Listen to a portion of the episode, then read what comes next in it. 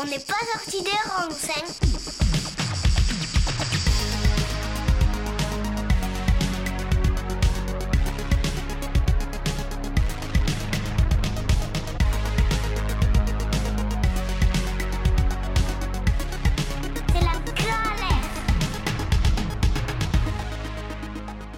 Salut à tous Quel plaisir de vous retrouver pour un nouvel épisode dont n'est pas sorti des ronds sur Radio, Alliance Plus et Rage. Aujourd'hui, nous allons parler de la gestion des déchets.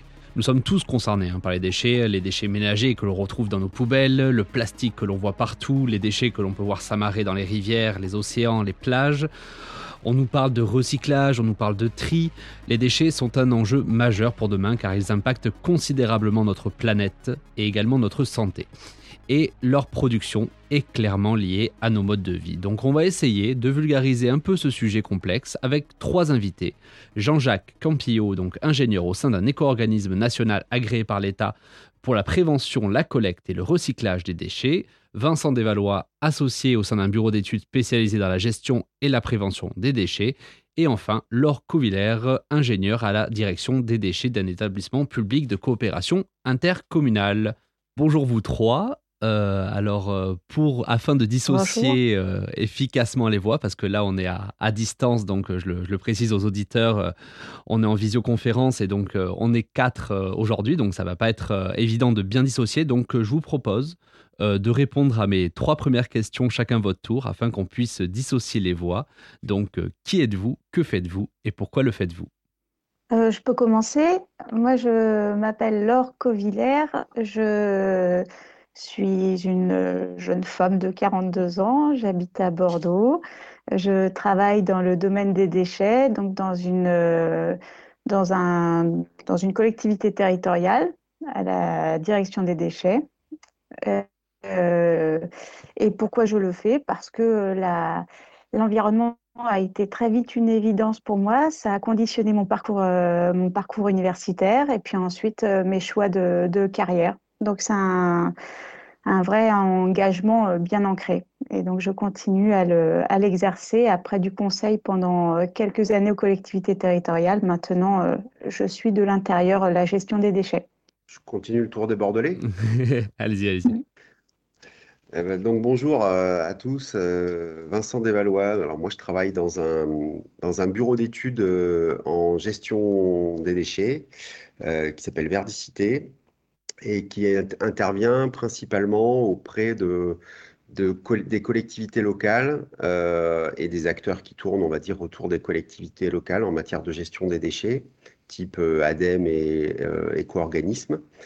voilà, et je travaille effectivement dans ce secteur d'activité parce que les, les, les déchets sont, touchent à l'essentiel de notre vie. Hein. Quand on parle de déchets, on parle aussi de, de notre consommation. Donc, euh, en ça, c'est très, euh, c'est très intéressant. Ça touche notre quotidien. Et puis, euh, et puis le métier de conseil et, pour moi m'a toujours intéressé. Ça fait 20 ans, 20 ans que je fais ce métier-là et qui me permet en fait d'avoir d'aller rencontrer des acteurs, des territoires, des, des situations totalement différentes d'un endroit à un autre et puis pouvoir apporter à chaque fois un peu sa, sa petite pierre à l'édifice. Quoi.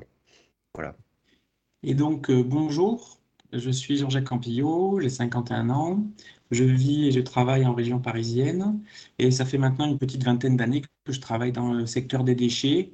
Je travaillé pour des grands opérateurs de gestion de déchets, j'ai travaillé pour des éco-organismes, pour des collectivités locales. Aujourd'hui, je suis en poste dans un éco-organisme, on pourra en reparler de ce que c'est que cette chose. Et pourquoi est-ce que je suis arrivé dans le monde des déchets? C'est parce qu'avant ça, j'ai eu une vie euh, dans l'industrie électronique et qu'au bout de quelques années, euh, j'ai fait un bilan de compétences qui a mis en évidence le fait que produire des choses, euh, des, produits, ça, ne répondait pas à, mon besoin de sens dans le travail. Et donc, je, me suis réorienté vers le domaine de l'environnement. Et comme dans le domaine de l'environnement, il y a surtout du travail dans les déchets et dans l'eau, ben voilà, on est tombé dans la poubelle. Et je crois que c'est un peu pareil pour, pour Laure et pour Vincent. Donc, euh, et quand on y est, on a un peu du mal à en sortir, mais on y est bien.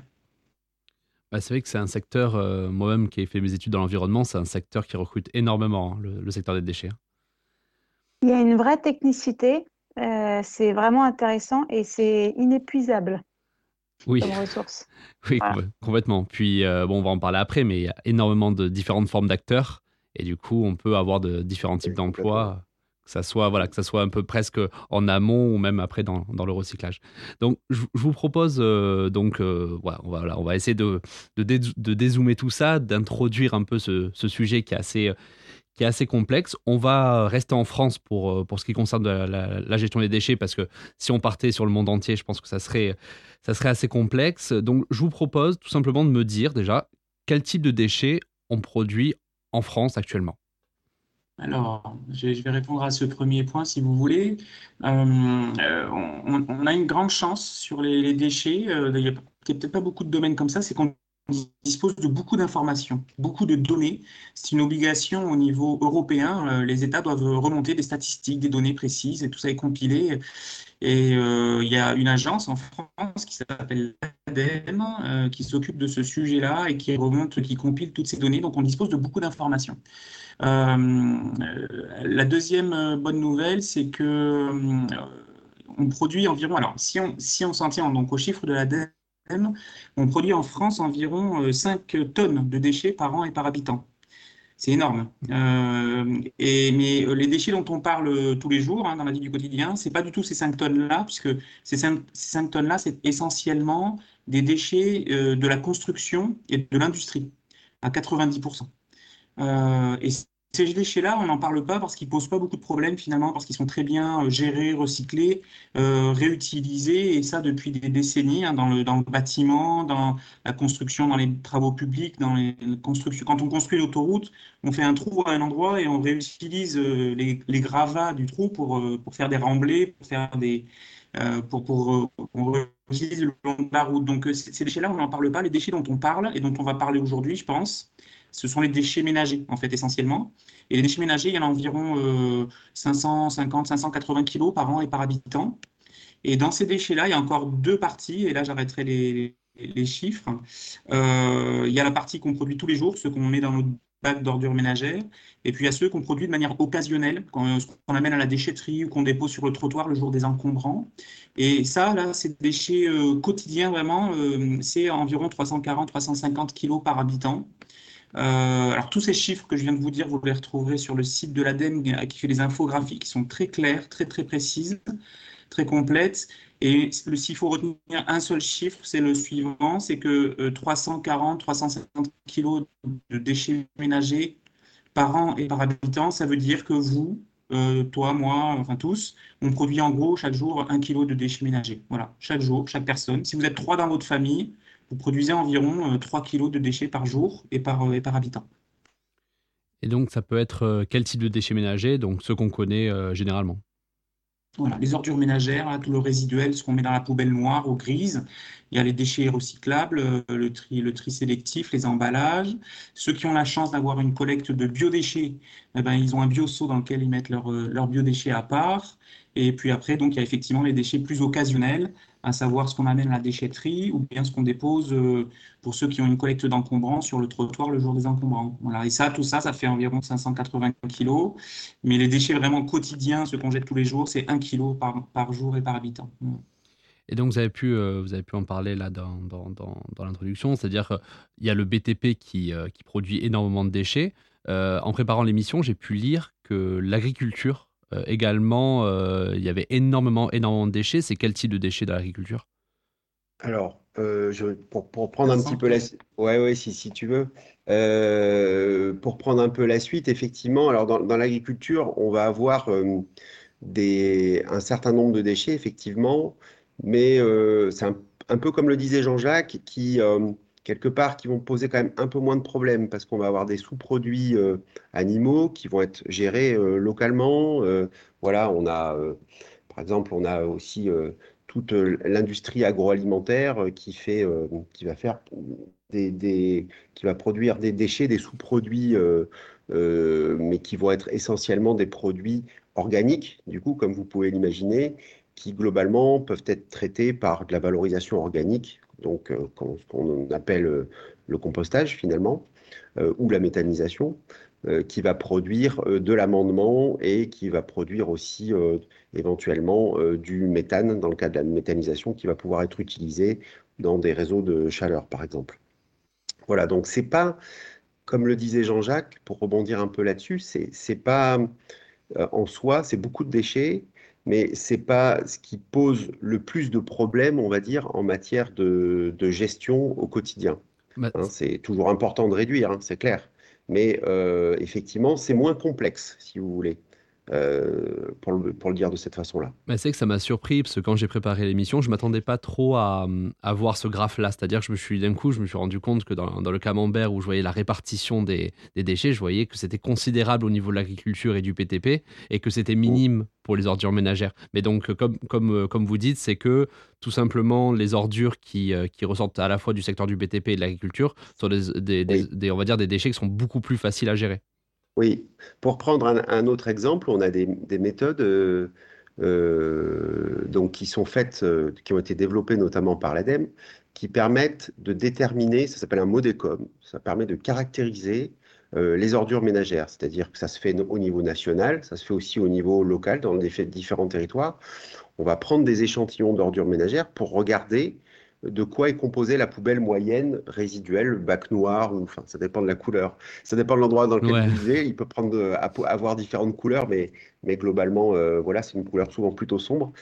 Euh, on regarde la composition moyenne et c'est très complexe. On a une cinquantaine, une soixantaine de catégories qui vont euh, expliquer un petit peu cette poubelle-là. Alors, on va avoir des emballages, on va avoir ce qu'on va appeler des, des déchets putrescibles euh, donc là, les déchets putrescibles, par exemple, c'est un tiers de votre poubelle.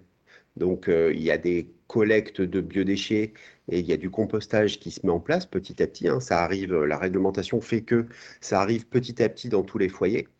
Euh, néanmoins, ça reste encore bien présent dans les ordures ménagères résiduelles. Et tous ces, tous ces gisements-là, en fait, tous ces flux, hein, ce qu'on appelle gisements, tous ces, tous ces flux-là qu'on a dans les ordures ménagères, qui représentent pour chaque foyer plusieurs kilos et plusieurs tonnes mis bout à bout euh, à la fin de l'année, eh bien, ils sont effectivement plus compliqués à aller chercher puisqu'il va falloir développer des politiques publiques euh, bien différenciées pour chacun d'eux.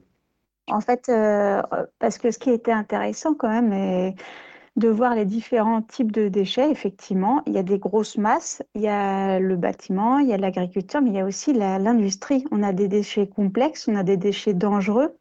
Il y a aussi là, ça pose un gros inconvénient dans le traitement et on attend un, effort euh, significatif des industriels qu'ils ont déjà fait depuis de, nombreuses années, mais la réglementation les, engage aussi.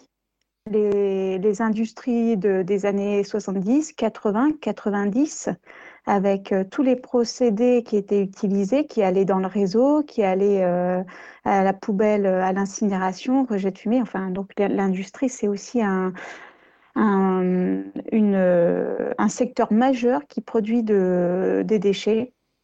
grosso modo, on a les ménages, euh, on va dire que c'est 40 euh, millions de tonnes. Ça, c'est des infographies aussi toujours qui sont très bien alimentées.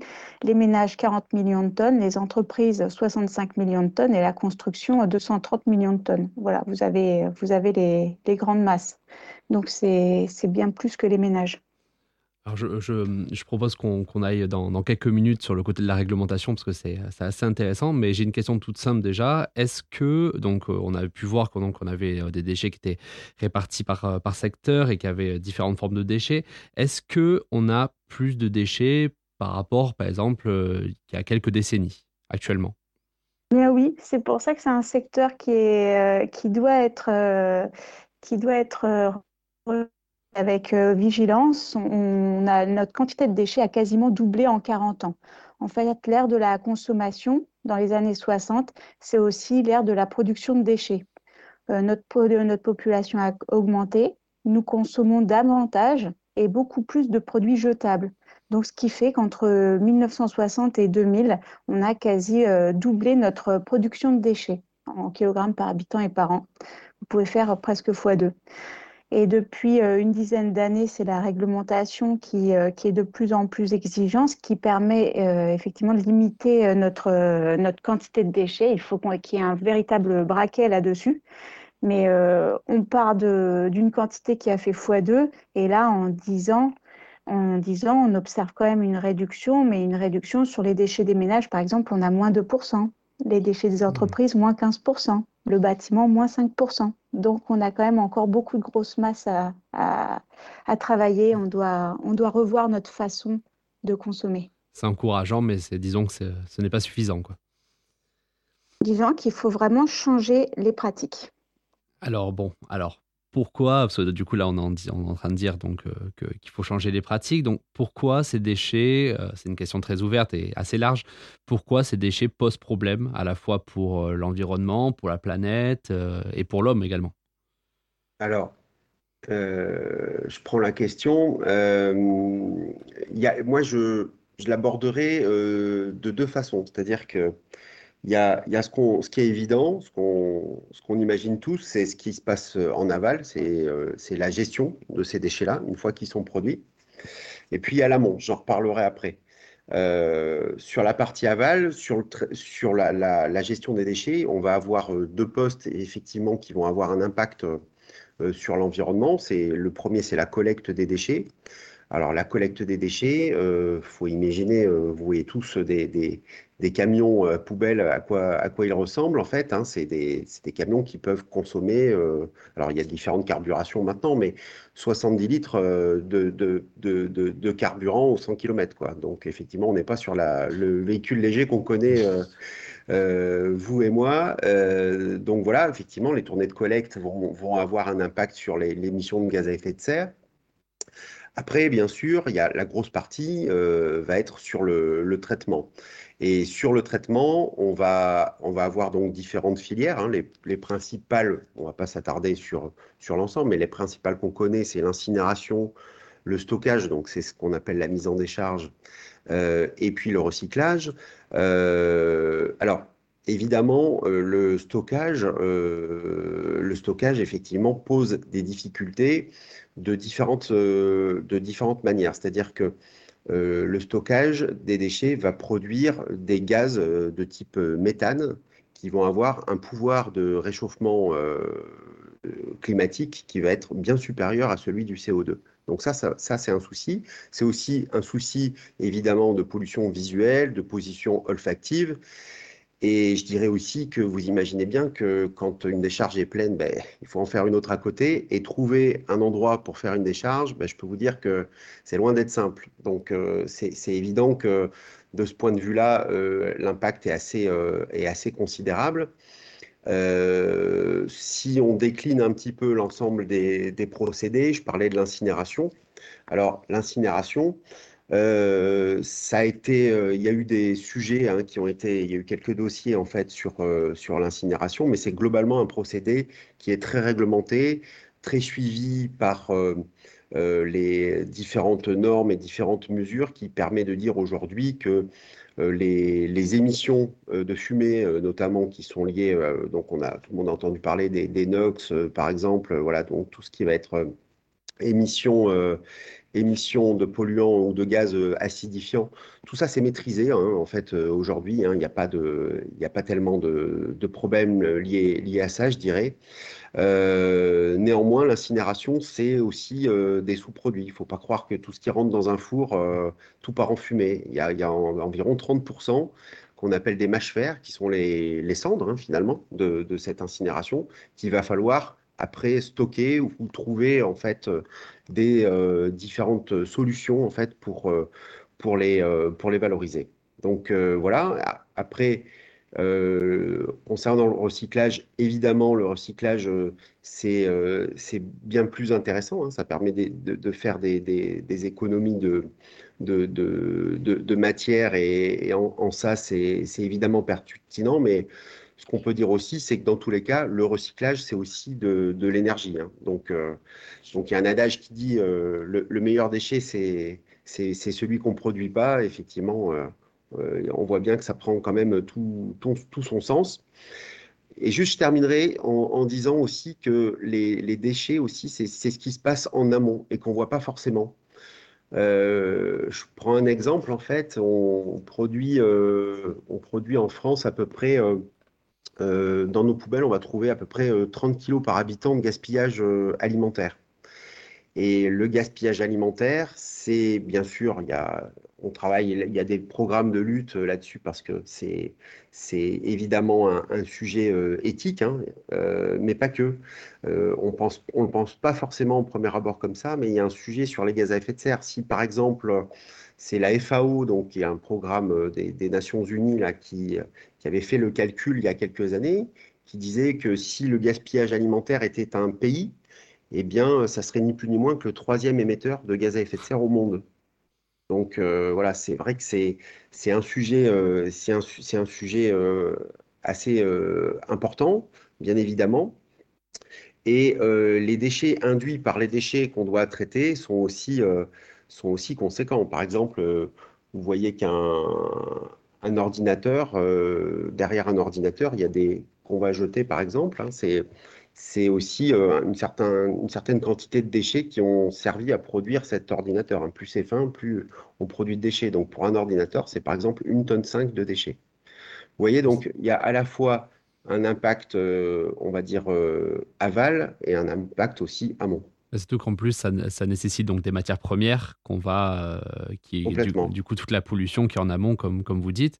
Et c'est vrai qu'au niveau du gaspillage alimentaire, ce qui est assez euh, édifiant, c'est euh, au niveau de la grande, la grande distribution. Donc, bien sûr, la réglementation commence à arriver, commence à arriver pour essayer d'encadrer tout ça, mais c'est vrai que vu le nombre de, produits qui étaient jetés, c'est vrai que on peut se, on peut se demander aussi la, en fait, la, le taux de déchets en fait qui sont en fait tout simplement pas utilisés, qui sont pas vraiment des voilà et si je peux intervenir, on parle du sac à dos écologique des produits. C'est une, une, une, expression, en fait, pour un téléphone. Le sac à dos écologique d'un téléphone, c'est X tonnes de déchets. Mmh. Euh, et donc, c'est exponentiel par rapport au poids de l'objet. Ah non, c'est vrai. Euh, bon, bien sûr, si on parle, euh, si on parle environnement, si on parle euh, impact, impact des déchets, je suis obligé d'évoquer le, cas du plastique. C'est vrai qu'on le retrouve dans les océans, on le retrouve partout. on s'en sert absolument sur tous nos produits, nos emballages, etc. pourquoi dit-on que le plastique, c'est actuellement, voilà, au niveau des déchets, l'ennemi public numéro un? Bon, alors, je ne vais pas me faire le défenseur du plastique forcément, hein, mais il euh, euh, faut reconnaître que c'est un matériau qui a quand même beaucoup de, beaucoup d'avantages. Il est léger, il est facile à produire euh, et il nous rend bien des services au quotidien. Hein. Je vous invite à regarder autour de vous tous les objets qui sont en plastique et que vous utilisez tous les jours à commencer par votre stylo ou votre fer à repasser ou que sais-je. Euh, les gros inconvénients qu'il a, c'est que d'abord, il est, euh, il est fabriqué à partir de pétrole pour la plupart des, matières plastiques. Euh, donc ça, évidemment, ça, pèse lourd dans, le débat. Et le deuxième inconvénient, c'est qu'il y a beaucoup de plastiques différents et du coup, on a un peu du mal à les recycler. Les, taux de recyclage du plastique sont pas très bons par rapport à d'autres matériaux. Euh, quand on est dans la gestion des déchets. Hein, euh, quand on a des flux de déchets avec du métal, euh, c'est plutôt sympa. quand on a des flux de déchets avec du bois, en général, c'est sympa de travailler dessus parce qu'on sait qu'on va réussir à en faire quelque chose. Quand on a des flux de déchets à gérer avec du, la matière plastique, que ce soit des emballages ou que ce soit des, des plastiques collectés en déchetterie ou, euh, dans les ordures ménagères, là, c'est plus compliqué. Ouais. Ça demande plus de travail, on va dire. Donc, le, bon, euh, je n'irai pas jusqu'à dire que c'est l'ennemi public numéro un, mais euh, c'est sûr que si on, peut, si on peut réduire son usage et qu'on peut le substituer par d'autres matériaux, eh ben, ça, sera, ça sera tant mieux. Je peux vous citer un exemple. Il y a un, grand fabricant de ski français qui va sortir un ski euh, à la saison prochaine, où il a remplacé euh, les composites, la, résine époxyque, une matière plastique, par du bois et par de l'aluminium. Ça va être un peu une petite révolution dans le monde du ski et ça va permettre que le ski, une fois qu'il sera en fin de vie, sera beaucoup plus facile à, recycler. Mais surtout qu'en plus, je crois que ça peut allonger la vie de certains produits, hein, le fait de se passer de plastique parfois aussi. C'est vrai. Euh, je vous propose de, se laisser quelques minutes de pause musique et on se retrouve juste après. À de suite.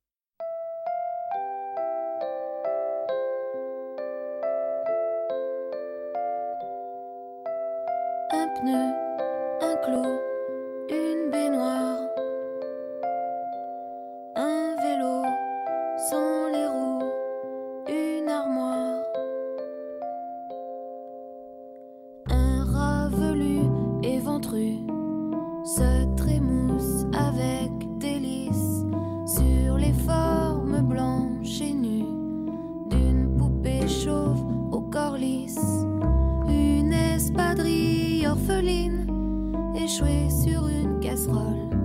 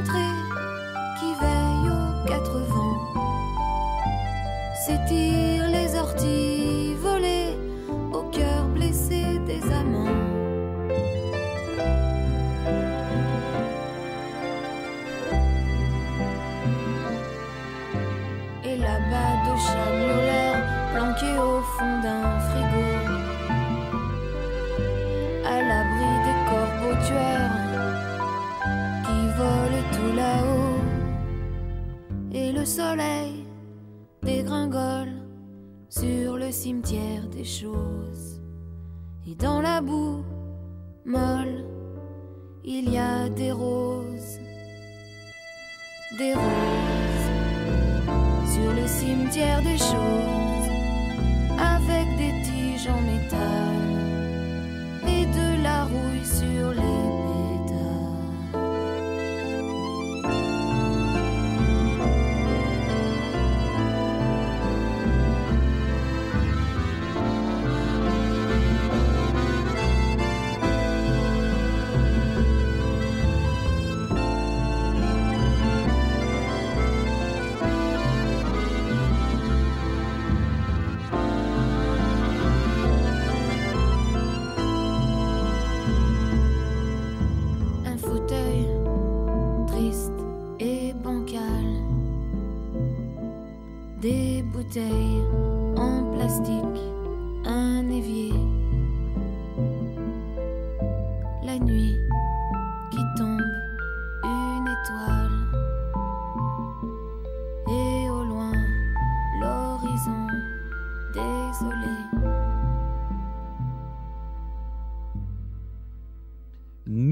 Revoilà sur Radio Alliance Plus et Rage avec Vincent, Jean-Jacques et Laure sur la gestion des déchets.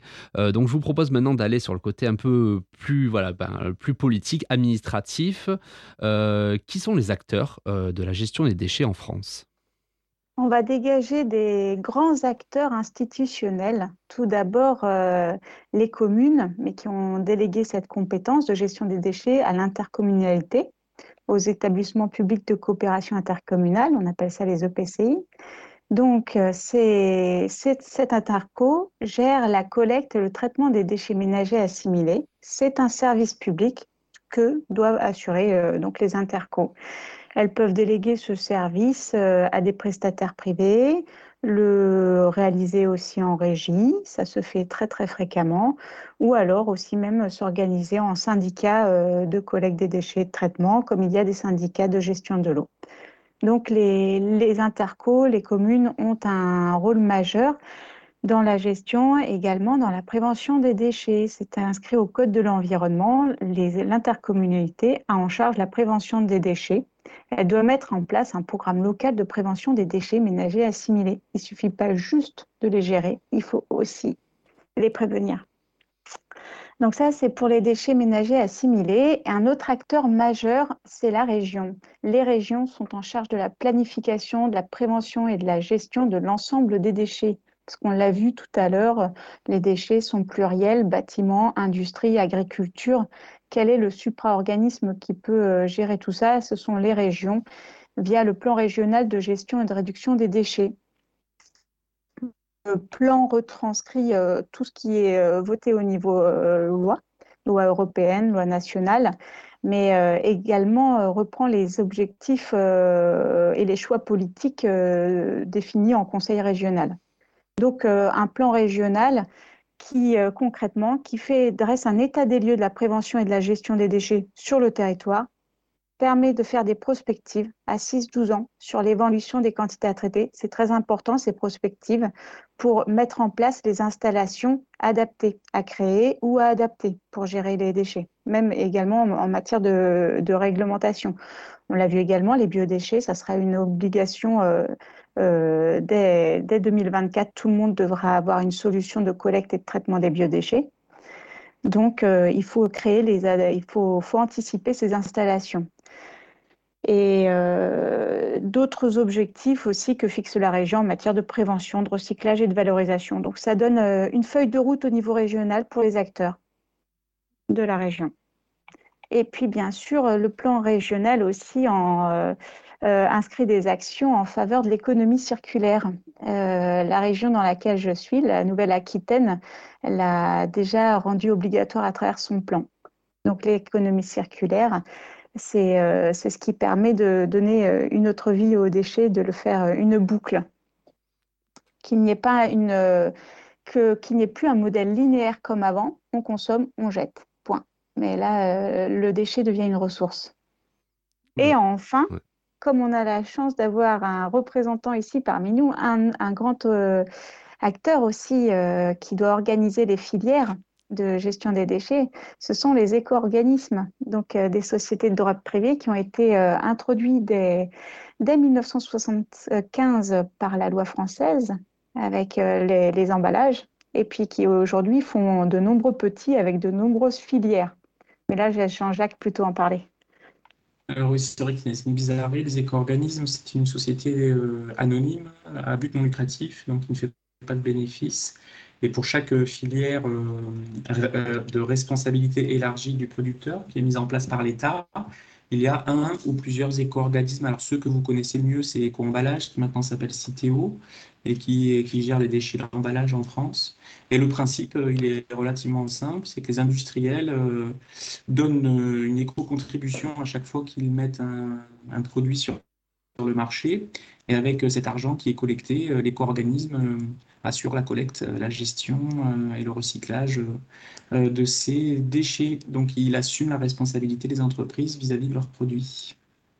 D'accord. Bon, bah écoutez, merci beaucoup. Euh, moi, je vous propose d'aller sur le côté un peu plus concret. Donc là, on a pu voir un peu les acteurs euh, qui avaient donc dans la gestion des déchets.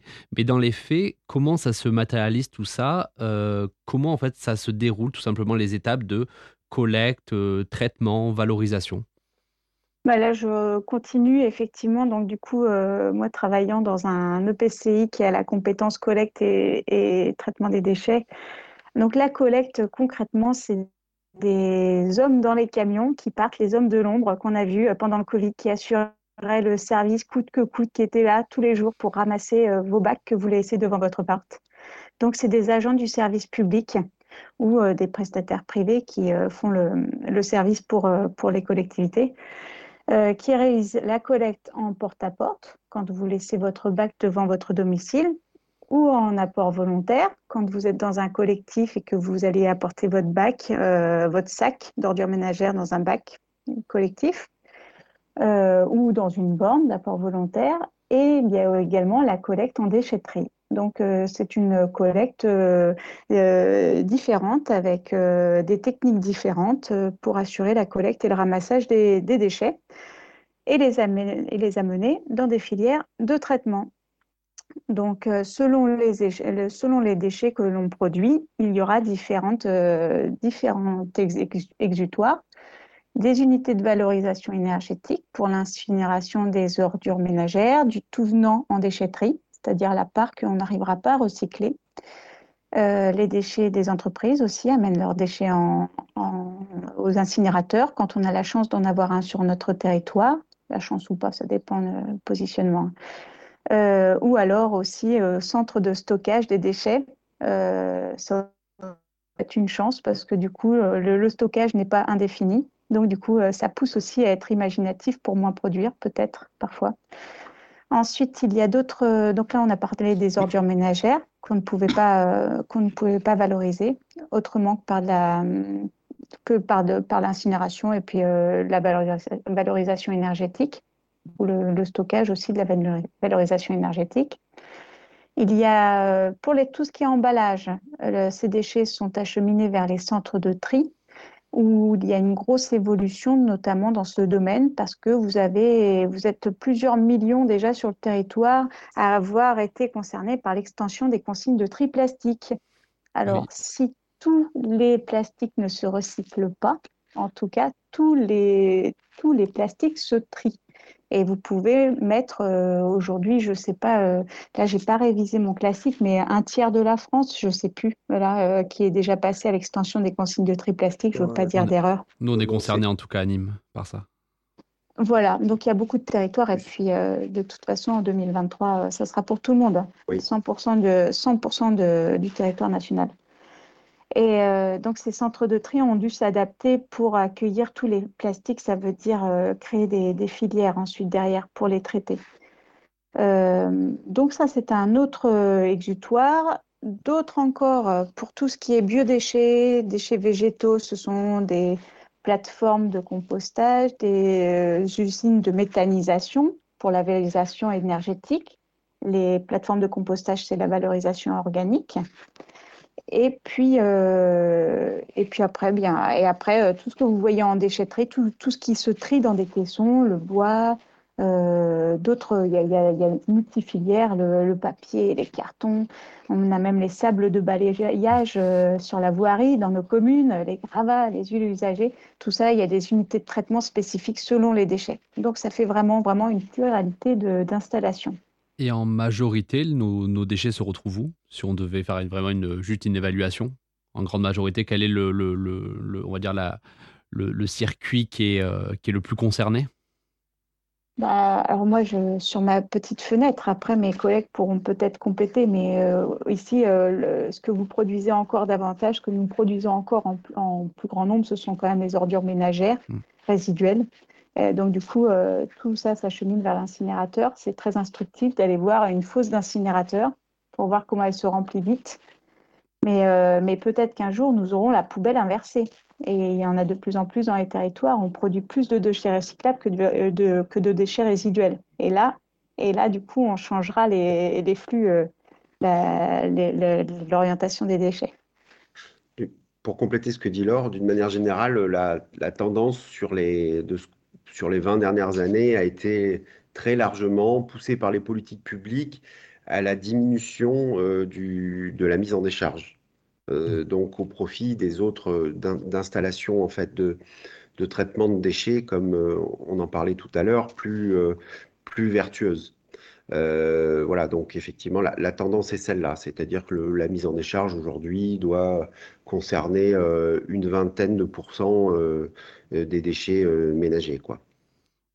Et donc là, les décharges, ça va être principalement quoi pour le, pour le répéter ah bah, les, les, les, déchets résiduels, c'est-à-dire ceux qu'on n'a pas. Euh, c'est-à-dire que demain, on, enfin, on, ne peut, on ne peut mettre en décharge en fait que les déchets qui sont dits ultimes, c'est-à-dire sur lesquels, euh, après avoir fait passer euh, toutes les opérations d'abord de, prévention, de réduction, mais également les opérations de valorisation et de recyclage, ce qui reste en fait. Ceux, ceux qu'on ne connaît pas, enfin, ou sur lesquels aujourd'hui on n'est pas en capacité euh, de, d'avoir des, euh, de, proposer des, solutions euh, qui permettent de, de les valoriser. Ok. Bon, bah, je vous propose maintenant de partir sur ce que j'avais un peu listé avant, de, avant l'émission, des, ce que j'ai appelé donc sur, ma, sur ma feuille donc des questions qui fâchent. Donc j'avais quelques sujets quand même que j'avais envie d'aborder qui étaient un peu voilà, disons que c'est des sujets un peu sujets voilà controverses. Donc le premier, je vous propose de, voilà de poser cette question, c'est que moi j'ai voyagé dans le passé, par exemple en Indonésie, euh, donc j'étais parti 2-3 mois il y a, a 5-6 ans en Indonésie et on se retrouvait avec euh, énormément de déchets et des déchets qui ne venaient pas euh, en fait d'Indonésie. qui venaient principalement de, de chez nous. et donc, je crois que le pays le plus concerné par ça, c'est peut-être la Malaisie, je crois. Ou je n'ai pas envie de dire de bêtises. Mais en tout cas, pourquoi on exporte donc des, des déchets à l'étranger? Alors, c'est vrai qu'il y a un peu un fantasme par rapport à ça. Euh, euh, il n'y a pas tant de, déchets qui sont exportés que ça. La plupart des déchets sont gérés et traités euh, localement en France.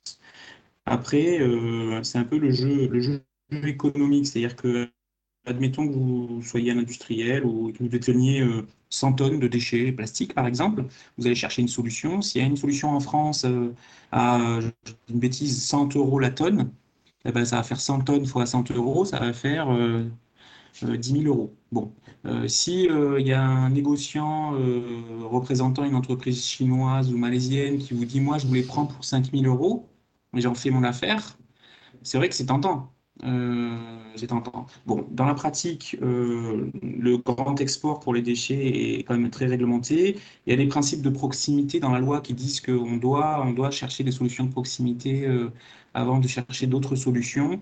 Et en fait, euh, je pense qu'il y, a eu des, scandales par le passé, puis il y a un peu une part de fantasme, mais aujourd'hui, euh, la, très grande majorité de nos déchets en, masse sont traités localement. Donc oui, ça existe. Euh, ça s'est plutôt réduit au fil des dernières années. Et, et des fois, c'est pas forcément la plus mauvaise solution, mais et je pense qu'il y a une grosse part de, on parle, on parle, on parle, c'est comme pour les trains, on parle toujours des trains qui arrivent en retard et, jamais des trains qui arrivent à l'heure. Mais là, c'est un peu pareil en fait. Juste pour compléter ce que disait, ce que disait Jean-Jacques sur l'export des déchets plastiques, il y a quand même une évolution réglementaire euh, depuis le 1er janvier 2021. L'exportation des déchets plastiques non triés vers les pays non membres de l'OCDE est interdite. La Chine avait fermé les portes en 2018, la Malaisie en 2019 pareil, pour restreindre l'exportation de déchets plastiques et plus être la poubelle du monde. Donc on a quand même une avancée majeure, de, une prise de conscience de ces pays et une prise aussi de conscience au niveau européen pour, favoriser la lutte euh, contre les plastiques et responsabilité, euh, nous, nous, responsabilité, nous consommateurs. Et je vais, je vais rebondir sur ce que disait un peu Jean-Jacques tout à l'heure par rapport au fait que voilà, il y avait ce côté aussi financier, bien sûr, entre, entre les pays. Euh, il y a, euh, c'est vrai que quand je, l'autre fois, je, je regardais le cache investigation qu'il y avait eu sur les, sur les déchets, et euh, ils, ils, parlaient énormément de, voilà, d'un, business presque qui est, qui est naissant sur, par, rapport par rapport aux déchets, par rapport au recyclage. est-ce que c'est plutôt une bonne nouvelle parce qu'il y a une démarche peut-être de recyclage ou non, en fait, non, c'est, c'est, que du vent? Qu'est-ce que, qu'est-ce que vous en pensez? Alors, le fait que on peut, il n'y a pas de problème. Hein. On peut dire que la gestion des déchets est un business, c'est un pan, un pan de l'activité euh, de services et d'industrie en France euh, à part entière. Il n'y a aucun souci. Il y a même des fédérations euh, qui représentent bah, tous ces industriels et tous ces, toutes ces entreprises de services. Aujourd'hui, l'ADEME estime que la gestion des déchets en France, ça occupe environ 110 ou 120 000 personnes. Euh, donc c'est tout à fait conséquent. Euh, après, en, milliards d'euros, je ne sais pas, mais je suppose que ça représente un, certain nombre de milliards de France. Euh, donc pour moi, il n'y a pas de problème à dire que c'est un business. ce qui est vrai aussi, c'est que la part du recyclage est de plus en plus importante dans ce business, c'est-à-dire qu'il y a de moins en moins de déchets qui sont traités de manière brute. et il y a de plus en plus d'efforts qui sont faits pour trier les déchets euh, pour pouvoir séparer ce qui est récupérable, recyclable de ce qui l'est moins. Euh, donc euh, voilà, pour moi, pour moi de cette partie-là, le, fait qu'il y ait un business, c'est plutôt, plutôt rassurant parce que ça veut dire que ça s'organise, il y a des doigts, il y a des, il y a des normes et ça va plutôt dans le bon sens. C'est que vous me faites voilà, rebondir sur, sur, voilà, sur, sur, le recyclage réel. souvent, quand quand on, est complètement détaché du secteur des déchets, il y a une certaine, euh, bah, comme vous disiez tout à l'heure, il y a un côté fantasme où en fait on se dit, euh, euh, moi, moi je sais pas, exemple, je vais faire un exemple par rapport aux énergies renouvelables. quand je travaillais dans le solaire, il y avait le côté où on disait, par exemple, dans, dans je, ne critique pas le secteur des énergies renouvelables, hein, je précise, mais souvent on disait, on énonçait en fait que voilà, le panneau solaire est recyclable, vous inquiétez pas, tout va bien. Mais bon, dans les faits, l'industrie qu'il y avait derrière, elle suivait partiellement pour le moment, parce que on va dire la technologie n'était pas encore, euh, pas encore voilà mise à jour partout et qu'il y avait assez peu d'usines qui s'occupaient de, ce traitement des, panneaux solaires. Donc, si on n'étend pas qu'aux panneaux solaires, mais sur euh, voilà l'ensemble des, éléments recyclables, est-ce que euh, est-ce qu'il n'y a pas voilà une sorte, est-ce que c'est un mythe ou une réalité le côté, est-ce que est-ce que c'est recyclé ce qui est recyclable? Alors, c'est vrai que c'est une objection qu'on entend souvent quand on fait du porte-à-porte, par exemple, et qu'on va voir les, habitants. Et, une, objection qu'on a souvent pour expliquer, pour justifier le fait de ne pas trier, les gens disent tout ça, ça ne sert à rien, euh, ça n'est pas recyclé après. Donc euh, voilà, les déchets qu'on trie et qu'on confie bah, aux collectivités locales, ils sont effectivement derrière recyclés. Il y en a qui sont mieux recyclés que d'autres. Le métal, comme je l'ai dit tout à l'heure, euh, se recycle très bien. Il a une valeur très intéressante. Donc, euh, les, agents économiques ne euh, bah, laissent pas passer de la valeur comme ça. Hein. Ils récupèrent l'acier, l'aluminium, les métaux non ferreux, le cuivre, tout ça est très bien recyclé en France. Le verre également, le verre d'emballage. Hein. vous savez, votre bouteille d'emballage, la canette de bière ou la, bouteille de limonade qu'on met au recyclage aujourd'hui, le le verre d'emballage en France à environ 85%. Donc euh, voilà, ça montre qu'il y a des vrais filières d'emballage. On parle, on parle là, c'est pas c'est pas c'est pas négligeable. Hein, on parle de centaines de milliers de tonnes ou de millions de tonnes chaque année qui sont effectivement recyclées. Et après, il y a des choses qui se recyclent moins facilement, moins bien. On parlait tout à l'heure du plastique. Le taux de recyclage du plastique en général en France et du plastique d'emballage est, un peu décevant. Hein. Je crois que pour le plastique d'emballage, on parle de 50% de plastique d'emballage qui est recyclé et de 25% de plastique en France euh, qui est recyclé au global. Donc, c'est pas assez. Mais euh, non, non, quand on dit que c'est recyclé derrière, il y a effectivement du recyclage, il y a toute une industrie. Après, on peut, ce qu'il faut, c'est continuer à développer. Euh, il faut le faire augmenter. Et la loi nous pousse, enfin, pousse tous les acteurs, et notamment les éco-organismes, à augmenter le taux de recyclage. Mm. Donc on va se diriger maintenant voilà, donc, vers les solutions. Euh, c'est vrai que depuis tout à l'heure, on pose un peu le constat et euh, on essaie de, voilà, de montrer un peu les acteurs, de montrer euh, les différentes problématiques. On va aller maintenant, on va finir cette interview avec peut-être un discours un peu plus positif. comment on va faire tout simplement pour changer donc ce cycle de vie des déchets? Comment les réduire et pourquoi c'est essentiel de le faire? Alors, je peux euh, commencer effectivement sur, euh, sur le changement de cap qui est euh, nécessaire. Alors, la bonne nouvelle, effectivement, c'est que les déchets, c'est de la consommation, de l'activité humaine. Donc, du coup, on a 100% la main dessus, l'activité humaine sur les déchets. Et aujourd'hui, on sait aussi qu'il y a des objectifs nationaux qui sont fixés, qui étaient avant de moins 10% de déchets pour les déchets des ménages. Hein.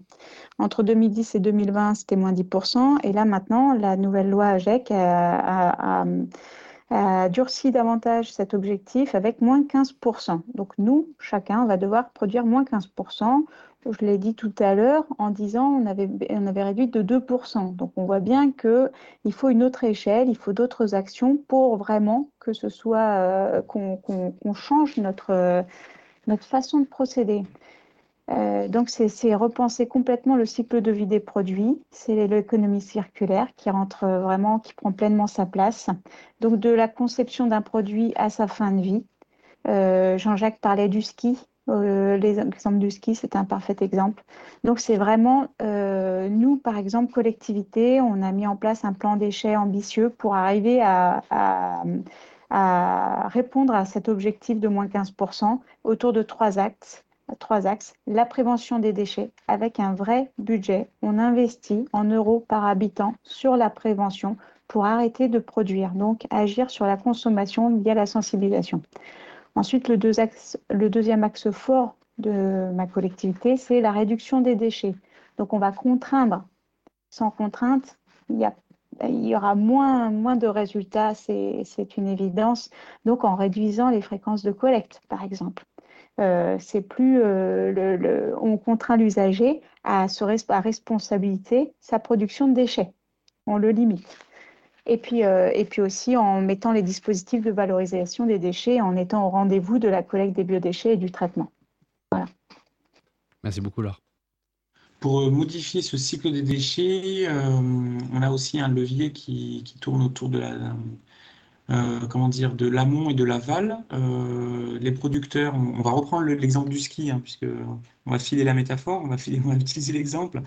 Euh, quand un industriel conçoit un, ski qui, où il a remplacé tout le, les résines composites par du bois et par de l'aluminium, il, il, fait évoluer le ski, un ski qui à la base était recyclable à 10%, il le fait évoluer vers un ski qui est recyclable à 75%. Donc il y a un fort levier là au niveau de la conception des objets, de nos objets du quotidien.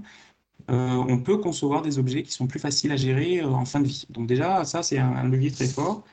Et alors, euh, si en plus de ça, l'industriel, et là, pour l'exemple que je cite, c'est le cas, si en plus de ça, il conçoit en même temps que son produit un nouveau système de, de recyclage en parallèle, euh, et qui s'assure que son produit sera bien recyclable dans ce nouveau procédé, alors là, c'est le top parce que on tient les deux bouts de la ficelle. D'un côté, on, produit euh, un produit qui est, plus recyclable, et de l'autre côté, une fois qu'il est en fin de vie, on, a les outils pour savoir bien le recycler. Voilà, donc on peut compter sur euh, les, évolutions technologiques à l'avenir pour, réduire, pour changer ce cycle de, de des déchets qui, comme disait Laure tout à l'heure, est, n'est plus, linéaire, mais devient de plus en plus circulaire. Euh, donc je vous propose euh, pour finir cet entretien euh, de commenter un peu des, voilà, des, solutions actuelles qui sont un peu de plus en plus médiatisées. Donc par exemple moi là j'ai listé l'arrêt du plastique à usage unique, la consigne, le principe de pollueur-payeur. Donc qu'est-ce que vous, vous pensez de ces différentes solutions qui sont mises en place depuis quelques années? Alors euh, parmi les, outils, les solutions pour, euh, réduire les déchets et, casser ce, ce, cycle linéaire des déchets, euh, production, utilisation, jetage, il y a par exemple la réglementation sur l'arrêt du plastique unique. C'est très concret. Aujourd'hui, quand vous allez dans un magasin, vous allez avoir du mal, voire vous n'allez plus du tout retrouver de gobelets ou de couverts euh, à usage unique. Euh, quand on achète une salade composée dans un magasin, ben, les couverts ne sont plus fournis systématiquement avec la salade. Il y a plein, d'exemples comme ça. Et ça, ben, euh, alors c'est très bien, c'est tout à fait quantitatif, hein, c'est significatif en termes de quantité de déchets. Ça vaut la peine de, de prendre ce genre de loi. Et en plus de ça, ça a un fort impact parce que ça, ça touche notre quotidien et ça nous oblige à repenser à ben, pourquoi est-ce que j'utilise un gobelet euh, jetable, pourquoi est-ce que j'utilise euh, une fourchette jetable? Donc il y a à la fois dans cette mesure euh, une mesure quantitative intéressante et il y a à la fois une, une mesure qui a, qui a, un fort impact de communication auprès, des, auprès des habitants et des citoyens. Il y a, a d'autres solutions qui sont intéressantes. Euh, la consigne, on en parle beaucoup. Hein. Euh, on a tous euh, le souvenir, enfin les, personnes de plus de les, plus de 40 ans ont le souvenir des bouteilles en verre consignées. et donc, ça fait partie du panel de solutions pour réduire les déchets. Des fois, dans un grand pays comme la France, la consigne n'est pas forcément la bonne idée parce que faire voyager des bouteilles ou des contenants sur des centaines de kilomètres pour qu'ils soient nettoyés euh, et réutilisés, c'est pas forcément euh, la meilleure solution. Mais il y a plein de, il y a plein de niches et il y a plein de situations où c'est intéressant de proposer un contenant réutilisable. il faut savoir que sans qu'il y ait forcément une loi sur le sujet. Il y a déjà beaucoup d'industriels hein, qui utilisent euh, des contenants réutilisables. Je vais prendre l'exemple d'une entreprise qui est souvent malmenée, qui s'appelle McDonald's. La plupart de ces produits qui arrivent en restaurant, euh, les, pains et tous ces produits-là sont, livrés dans des contenants réutilisables qui repartent dans le camion. Euh, une fois, une fois, euh, une fois les produits consommés euh, dans les restaurants. Et, et on a plein d'emballages industriels comme ça qui sont consignés depuis, depuis longtemps. Donc la consigne, c'est déjà une réalité euh, au quotidien. Donc oui, consigne, intéressant d'avoir cette, cette option-là possible. Le principe pollueur-payeur, on en a un peu déjà parlé tout à l'heure avec, avec les éco-organismes, c'est exactement ça. Quand vous achetez un téléviseur ou un, un téléphone, vous payez une éco-contribution et euh, c'est la manière, euh, c'est la manière du, dire, pour, pour, euh, concrétiser le principe pour leur payeur. Cet argent, cette éco-contribution est utilisée après pour collecter et recycler les produits en fin de vie. Et puis un autre, un autre outil euh, dont on parle souvent, qui est l'éducation. Euh, alors, euh, c'est sûr qu'il y a un gros besoin de sensibilisation des habitants, des, citoyens aux questions de, la gestion des déchets. Alors, ce, podcast fait partie des, des, outils de sensibilisation, mais il y a toute une palette d'outils de sensibilisation. Quand j'étais en collectivité, on faisait du porte-à-porte. Ça nous arrivait aussi de mettre des guides de tri dans les boîtes aux lettres, de mettre des flyers. Alors, en gros, les actions d'éducation à l'environnement, elles vont de la toute petite euh, action. Un flyer, ça coûte 5 centimes d'euros. On met ça dans une boîte aux lettres et on espère que ça sera lu. Et puis, euh, à l'autre bout de la chaîne, euh, on peut prendre un habitant et l'emmener dans un centre de tri et lui montrer. Et ça, ça coûte 50 ou 100 euros parce qu'il faut il faut aller le chercher, il faut l'emmener en bus dans le centre de tri, il faut le ramener, il faut lui consacrer deux heures. Mais par contre, c'est une action de sensibilisation qui a beaucoup d'impact parce qu'en général, quand on est allé dans un incinérateur ou un centre de tri, on s'en rappelle et ça marque beaucoup. Voilà. Donc, euh, euh, oui, les actions de sensibilisation font partie de la palette euh, des actions pour réduire les déchets. Mm, tout à fait. Merci beaucoup, Jean-Jacques. Et, et, Vincent, je crois que vous voulez compléter quelque chose? Oui, euh, sur, ces, pour compléter un petit peu le panel, il y, a, un outil, je pense, dont il est important de parler euh, à disposition des collectivités. C'est, euh, ça a été fait il, y a, il y a déjà quelques. Les premières expériences datent d'il y a quelques dizaines d'années et ça a été repris dans, la, dans les différentes réglementations avec des objectifs nationaux. C'est le principe dit de tarification incitative. Vous savez qu'on paye euh, le, système de gestion des déchets en fait fait l'objet euh, en fait d'un financement bien évidemment par l'usager, soit par une taxe, soit par une redevance suivant l'endroit où vous êtes. mais ce système dit incitatif, euh, il, est assez simple. Hein. il peut être résumé en une phrase en fait, c'est que on va mettre un compteur sur les poubelles pour payer en fonction de ce qu'on produit alors soit en volume, soit en poids, ça dépend des, systèmes et de leur complexité. Il y a, différents dispositifs techniques, je ne vais pas rentrer là-dedans, ce n'est pas l'objet. Mais ce qui est intéressant, c'est de mettre en relation, de, sensibiliser, et ça rejoint un petit peu ce que dit Jean-Jacques, c'est aussi un autre outil de sensibilisation, c'est la sensibilisation aussi par le portefeuille, c'est de se dire, voilà, avant de jeter, peut-être je peux réfléchir, parce que euh, je peux réfléchir à, d'autres façons de faire, peut-être demain, en, me disant, bah, tiens, je peux peut-être faire du compost avec mes déchets organiques, plutôt que de les mettre euh, dans la, poubelle euh, d'ordures ménagères. Et comme ça a été dit tout à l'heure, on réduit ainsi de 30% en fait, effectivement la, la, poubelle. donc, voilà, mettre, mettre un compteur, donc c'est des puces en fait hein, qui sont sur les, sur les poubelles, qui permettent de compter le service. Euh, ça présente effectivement un certain nombre d'avantages. Aussi des, aussi des difficultés hein, euh, euh, techniques, parce qu'il faut individualiser les producteurs. C'est évidemment, comme vous pouvez l'imaginer, beaucoup plus compliqué sur l'habitat collectif. il existe là encore des systèmes sur lesquels je ne vais pas, vais pas m'étendre. Et il y a aussi des sujets plus sociaux, c'est-à-dire de, le, principe de l'impôt est un impôt qui permet aussi de, d'être assez euh, équitable. Hein. La taxe, derrière la taxe, en fait, on, paye une taxe en fonction de, la, superficie finalement de son, logement. Donc ça n'a rien à voir, rien à voir avec la production de déchets, mais, quelque part, ça permet pour les foyers les plus modestes qui ont des logements de fait qui sont euh, plus, euh, plus modérés, d'atténuer ce que représente en fait cette, ce coût de gestion des déchets. Si demain, il, devait payer effectivement cette, ce coût complet, ça ferait effectivement une différence assez importante sur la facture. Donc il y a des enjeux sociaux, par contre, qui sont assez importants et des systèmes associés qui permettent plus ou moins d'atténuer ce, ce phénomène-là. Mais aujourd'hui, cette tarification incitative, euh, c'est l'outil qui permet de réduire euh, le plus la quantité d'ordures ménagères.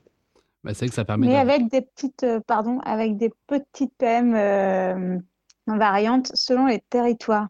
Comme tu l'as dit tout à l'heure, un territoire où le collectif c'est 80%, les grosses villes, où il est difficile d'identifier le, producteur des déchets, Attention, la complexité du système et les retombées seront peut-être moindres qu'en territoire rural où tu as une maison, un bac. Et là, c'est très facile d'inciter euh, le, producteur. Oui, c'est clair.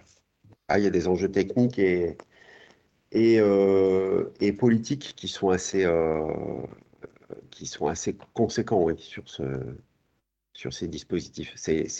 On va dire, pour se résumer, que c'est, c'est un outil qui est compliqué, qui n'est pas facile et qui est, euh, ça demande des, territoires peut-être propices et puis un courage aussi politique, enfin une, volonté, on va dire plutôt politique assez forte mais néanmoins, euh, encore une fois, euh, sur, les, territoires qui se lancent sur ces expérimentations, euh, ils voient une réduction assez importante de leurs déchets dès les premières années.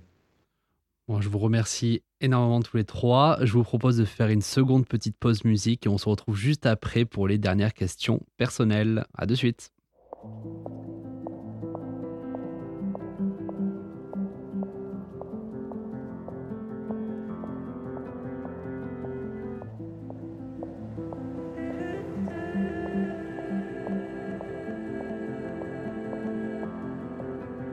C'est pas moi qui sers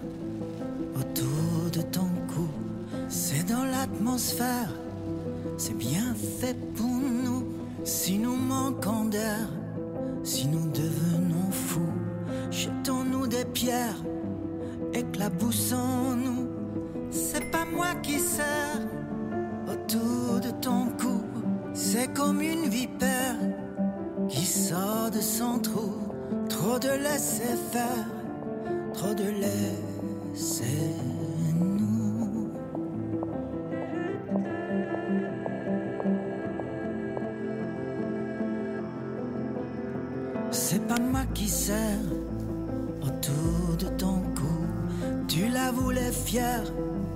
tu l'as mise à genoux. Trop de somnifères, trop des ventres mous. C'est pas moi qui sers autour de ton cou. C'est pas moi qui sers autour de ton cou. C'est comme une vipère qui sort de son trou. C'est lutte, c'est galère. C'est tout, ces écrous. C'est pas moi qui sers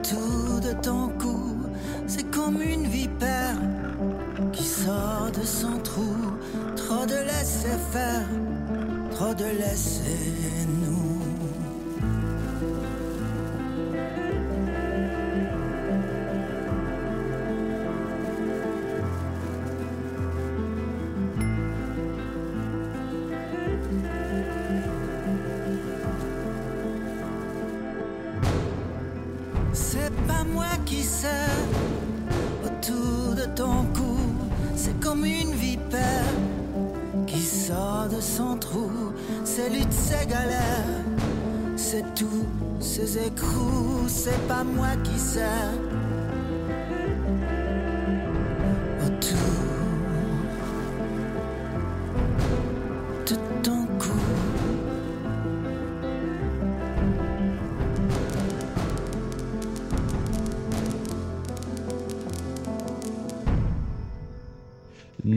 Revoilà sur Radio Alliance Plus et Rage euh, avec Vincent, Laure et Jean-Jacques pour les questions personnel.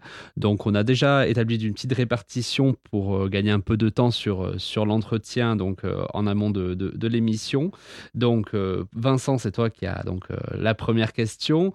Est-ce que tu te sens anxieux face aux enjeux environnementaux et climatiques actuels? Anxieux, je me, je me reconnais, enfin moi je ne suis pas quelqu'un d'anxieux, donc voilà, mais euh, en tout cas, préoccupé, oui, ça c'est clair, sans aucun doute. Euh, on voit qu'il y a des efforts qui sont faits, hein. euh, mais les, grands ensembles, les, grosses machines ont quand même du mal à bouger. Et ça, oui, c'est clair que ça, m'inquiète. Hein. On voit bien que il y, y, a, un changement de, paradigme hein, qui doit, qui, doit s'opérer et donc et donc il y a, vraiment des, attentes par rapport à ça. Euh, mais moi, ce que, je, me dis, et c'est aussi mon quotidien et, aussi mes, collègues qui sont là, c'est qu'on n'a pas le droit de baisser les bras. Hein.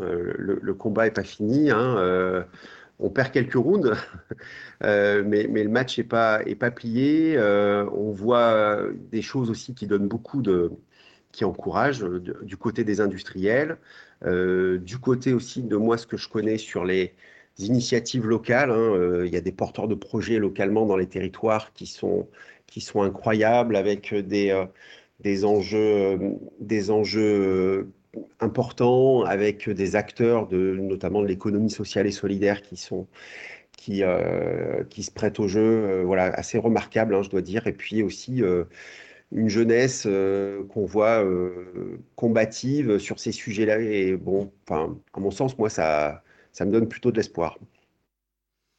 Merci beaucoup, Vincent. Euh, alors, seconde question, Laure, est-ce que tu as des habitudes dites écolo? Alors euh, oui, plutôt.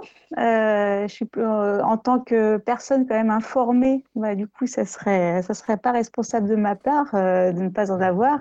Et toujours dans cette dynamique de on ne baisse pas les bras. Moi, je suis militante écolo engagée politiquement depuis euh, une dizaine d'années. Euh, je suis élue dans une commune écolo. Donc, euh, plus avant, dans les questions avant, c'était la technicienne qui parlait. Là, c'est plutôt l'élu qui parle donc des, des, des habitudes écolo bah, au quotidien dans mon militantisme et dans ma mairie, dans ma commune.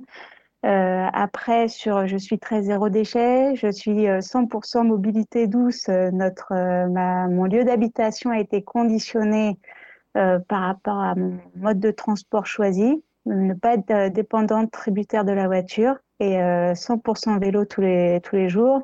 Je ne prends pas l'avion, mais c'est pas du tout euh, un choix difficile. C'est un choix qui s'est, qui, qui, qui c'est un cheminement qui s'est fait naturellement parce que ça m'amuserait pas d'aller à Marrakech le week-end. Je préfère aller euh, découvrir d'autres lieux plus sympas dans la France. Voilà, donc beaucoup, beaucoup d'habitudes de, de gestes écolos parce que je suis très consciente de notre impact.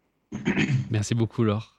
Alors, Jean-Jacques, est-ce que tu as une œuvre euh, à conseiller? Donc, ça peut être sur l'environnement ou en général.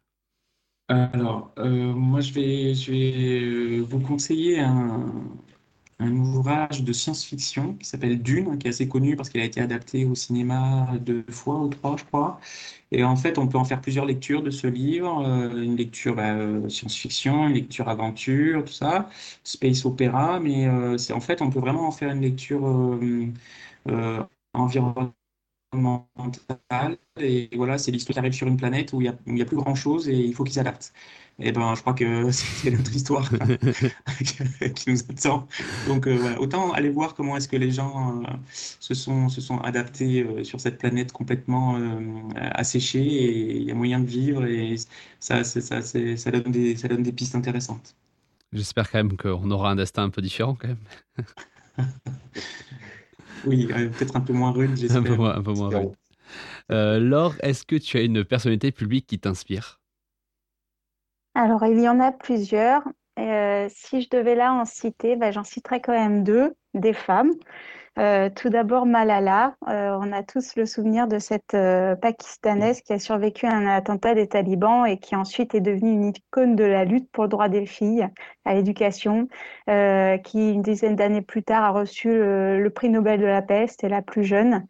Euh, et, et, aussi une autre femme là dont on parle très récemment, Francia Marquez, c'était une femme noire, activiste écologiste, euh, une opposante acharnée aux intérêts miniers qui, qui vient d'être élue vice-présidente de Colombie.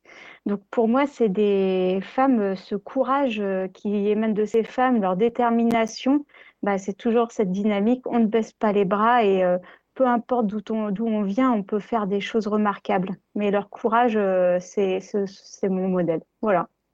Merci beaucoup. Vincent, tu t'informes sur quels médias en général?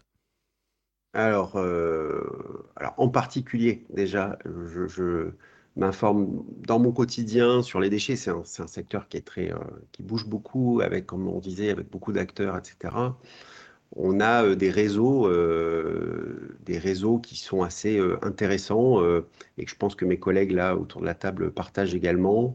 je citerai OptiGed de, de l'ADEME qui est, j'invite J'invite les auditeurs à aller euh, y faire un tour. C'est vraiment intéressant. Il y a pas mal de retours d'expérience et ça, évolue et, c'est l'ADEME en fait hein, qui, euh, a, créé ce, cet outil qui est, qui est vraiment euh, pertinent. il y a aussi le réseau Amorce, qui est un réseau qui a été à l'initiative des collectivités locales, qui tourne autour des acteurs, autour des collectivités locales sur la, sur la gestion et la prévention des déchets. Donc ça, c'est sur l'aspect, on va dire, euh, métier. Et puis, euh, sur l'aspect un peu plus général, ben, moi, je suis un petit peu l'actualité sur les, fils, euh, les fils quotidiens de radio, voilà, que, que, vous connaissez tous, France Inter, voilà, Le Monde sur les, sur les versions papier. Puis après, j'aime bien aussi Alternative économique, voilà, qui est un qui permet, qui apporte peut-être une autre manière de voir aussi sur, les, sur des questions d'actualité. Merci beaucoup Vincent. Et enfin la dernière question pour, euh, pour Jean-Jacques, et c'est pas la plus évidente. Euh, si euh, durant cette visioconférence on avait Emmanuel Macron avec nous, est-ce que, vous, est-ce que vous avez un conseil à, à lui donner sur un sujet environnemental?